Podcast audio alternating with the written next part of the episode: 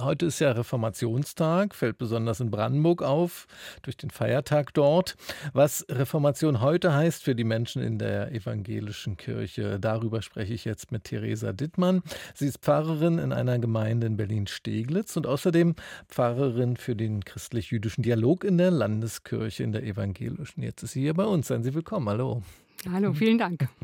Die Reformation, die ja bekanntlich unter anderem Martin Luther angestoßen hat, die hat ja für einen gewaltigen Umbruch in der Kirche damals gesorgt, der eben bis heute nachwirkt.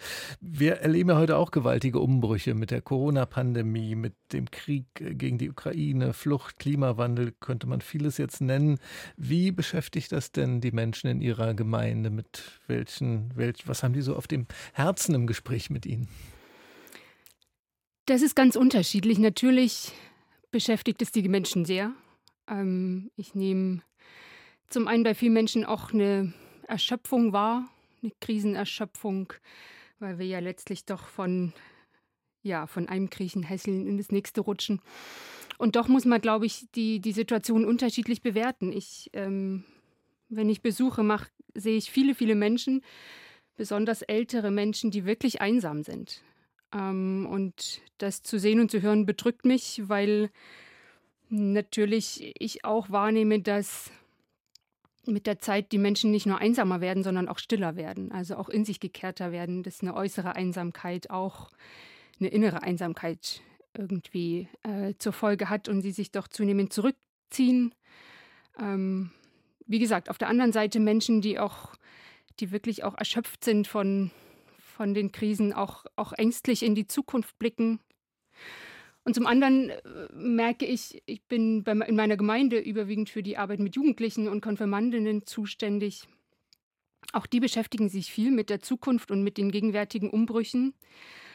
Und da merke ich, wie, wie stark der Leistungsdruck unter Kindern und Jugendlichen heute eigentlich ist. Also ob das die Schule ist, die eigentlich alle Kraft fordert, nachmittags die Hausaufgaben, Sportverein Musik, Ehrenamt, da ist ganz viel, was im Alltag dieser Kinder zusammenkommt und was ziemlich viel Druck macht. Und da ist es wichtig, auch mir mitzugeben, dass Kirche oder ja, des Kirchenraumes, wo kein Leistungsdruck herrscht. Das, das, was wir heute am Reformationstag ja letztlich auch feiern, die reformatorische Kernbotschaft äh, des christlicher Glaube Gnade ist, dass das eben gerade in der Kirche auch vermittelt und spürbar ist. Jetzt, wo Sie gerade die, die Jugendlichen auch ansprechen ähm, in Ihrer Kirche, ähm, ich dachte gerade daran, also wir erleben ja, dass viele Jugendliche unterwegs sind und äh, ich habe ja Klimakrise unter anderem als ein Thema schon genannt und äh, sich da einsetzen und ähm, auch den Älteren, uns Älteren vorwerfen, ihr macht da viel zu wenig. Ähm, äh, kommt das bei denen dann auch auf, dass sie sagen, wir müssen eigentlich, und ihr als Kirche müsst uns da unterstützen, eine Reformation der Gesellschaft heute zu machen bei diesem ganz wichtigen Thema? Ist das eine Forderung der Jugendlichen, mit denen Sie zu tun haben? Absolut. Ähm also zum einen fällt mir ein, als ich Jugendliche letztens gefragt haben, welche Wünsche sie haben, was wir gemeinsam mal gestalten. Da kommt oft ähm, zum einen war ich schon öfter mit Jugendlichen auch auf Demos und zum anderen auch, ob wir uns mit dem Thema Schöpfung und Klimagerechtigkeit nicht auch, auch in kirchlichen Kontexten beschäftigen können. Das zum einen und zum anderen, ähm, wenn ich Kinder und Jugendliche Gebete schreiben lasse, dann kommt ganz oft so eine Fürbitte und Gebete für die Schöpfung und für eine Mithilfe, die irgendwie ganz viel Hilflosigkeit ausdrücken, aber auch so eine energische Kraft, die da freigesetzt wird. Das ist ganz toll zu sehen. Und damit merkt man, wie sehr das Kinder und Jugendliche wirklich auch beschäftigt.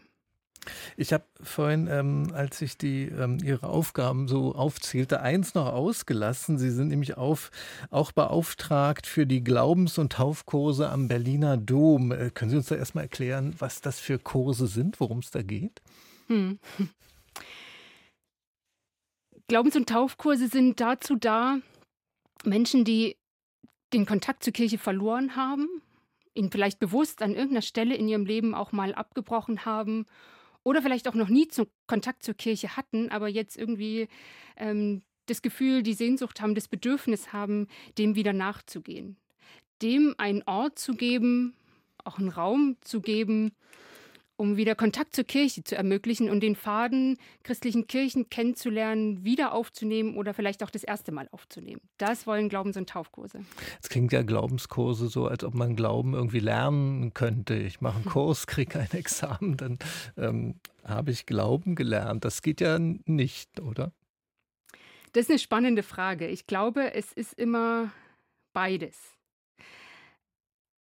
Die Erkenntnis ist, man kann Glauben natürlich nicht lernen, weil Glaube ein Beziehungsgeschehen ist, das auch mit Vertrauen zu tun hat, mit Gottvertrauen zu tun hat. Kann man Glaube nicht in dem Sinne lernen, wie man einen Kochkurs besucht und danach kann ich gut oder besser kochen. In dem Sinne natürlich nicht. Man kann Glauben nicht lernen.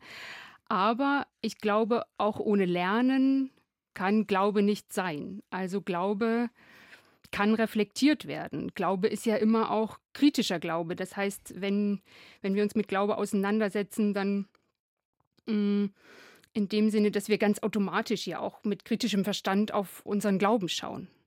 Und von dem her ähm, bin ich überzeugt, dass Wissen und auch theologisches Wissen Glaube nicht verhindert oder nicht kaputt macht, sondern vertieft. Und deswegen ähm, gehen die Kurse den Weg, dass sie beide Möglichkeiten eröffnen, nämlich die Möglichkeit bieten, christlichen Glauben kennenzulernen, mhm. zu wissen, welche Inhalte, welche Formen, welche Traditionen bietet christlicher Glaube. Und das in Auseinandersetzung oder der Ausgangspunkt mit, einem, mit meinem biografischen Gewordensein, mein Gottesbild, das, was ich habe, ist irgendwie geprägt von meinen Erfahrungen, von den Begegnungen, die ich hatte, von den Erkenntnissen, die ich mal äh, gemacht habe, auch von den schmerzlichen Erfahrungen, die ich machen musste. Und das alles ist Ausgangspunkt, ähm, um über mein jetziges Glaubensbild nachzudenken. Und dieser mhm. biografische Punkt äh, zusammen mit Glauben kennenlernen und auch kennenzulernen, wie Gemeinschaft, wie christliche Gemeinschaft funktioniert, das, ähm, das versuchen Glaubenskurse. Und wenn, Sie haben ja gesagt, da kommen auch Leute hin, die ähm, mal näher an der Kirche waren, sich von ihr entfernt äh, haben. Wird das dann auch zum Thema gemacht in den Kursen, was, was diese Menschen mal von der Kirche entfernt hat? Ja, ich glaube, es ist, oder der erste Schritt ist, sich bewusst zu machen, warum, warum stehe ich da, wo ich gerade stehe? Das ist ja äh, in Bezug auf Glauben wie auf andere Themen, die ich äh, in meinem persönlichen Leben reflektiere, ganz, ganz wesentlich. Ähm, welche, welche Erfahrungen habe ich gemacht, die, die heute mein Gottesbild geprägt haben? Also, wenn Menschen mit einem engen moralischen Glaubenssystem aufwachsen oder wenn Menschen äh, mit dem Bild aufwachsen, dass Gott ständig äh, über, sie, über sie wacht und, und gegebenenfalls sogar straft, dann prägt es das Bild bis ins Erwachsenenleben. Und manchmal kommt vielleicht irgendwann der Punkt, ähm, wo man sich fragt, mh, hm, wie, wie, geht, wie geht Glaube oder wie hat sich mein eigener Glaube auch weiterentwickelt und damit auch mein Gottesbild weiterentwickelt und verändert. Und da zu sehen, dass das kein Abbruch sein muss, sondern dass sich das entwickeln darf und dass das sich verändern darf und dass das was, ja, diese, diese Irritation äh, auch, auch heilsam sein kann. Das ist total spannend zu sehen und das macht äh, Spaß, Menschen da zu begleiten.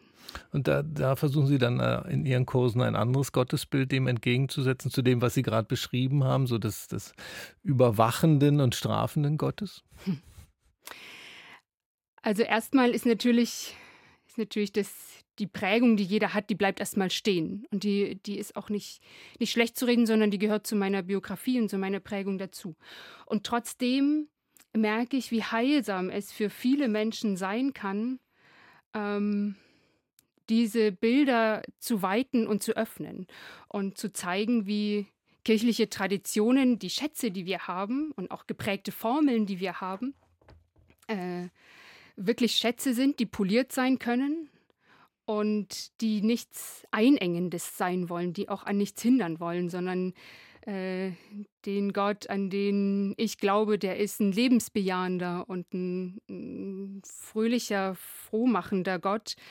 Und da merke ich, dass das ist eine, eine große, hat eine Entlastungsfunktion, auch ähm, darüber nachzudenken, was das für mein, mein Leben heute auch bedeutet. Also ein Beispiel, ähm, wir beschäftigen uns oft mit Glaubensbekenntnissen, was viele mit, mit einer Enge irgendwie verbinden.